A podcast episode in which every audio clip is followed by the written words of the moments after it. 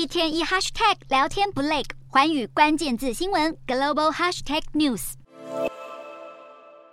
撞后的火车整列车厢冲出轨道外，车身全毁。救难人员在一片残骸中继续寻找生还者。希腊二十八日发生严重火车事故，一列载客火车和一列货运列车对撞出轨，造成数十人死亡，其中许多人都是学生。有乘客形容事发当下场景，车厢内宛如人间炼狱。事发后，希腊总理米佐塔基斯也到场视察，表示种种迹象显示，这个意外是由不幸的人为疏失所引起。交通部长卡拉曼里斯则在事故后几小时宣告请辞，不过他稍早到现场勘查情况时，才强忍着哽咽，誓言要彻底调查意外发生的原因。希腊最高法院随后也下令将展开调查。政府发言人指出，这两列火车在同一个轨道上相向行驶了好几公里才发生对撞。目前已经有一名火车站站长被控因为疏忽造成大量死亡而被警方逮捕。不过，这名男子否认犯法行为，并将事故归咎于技术问题。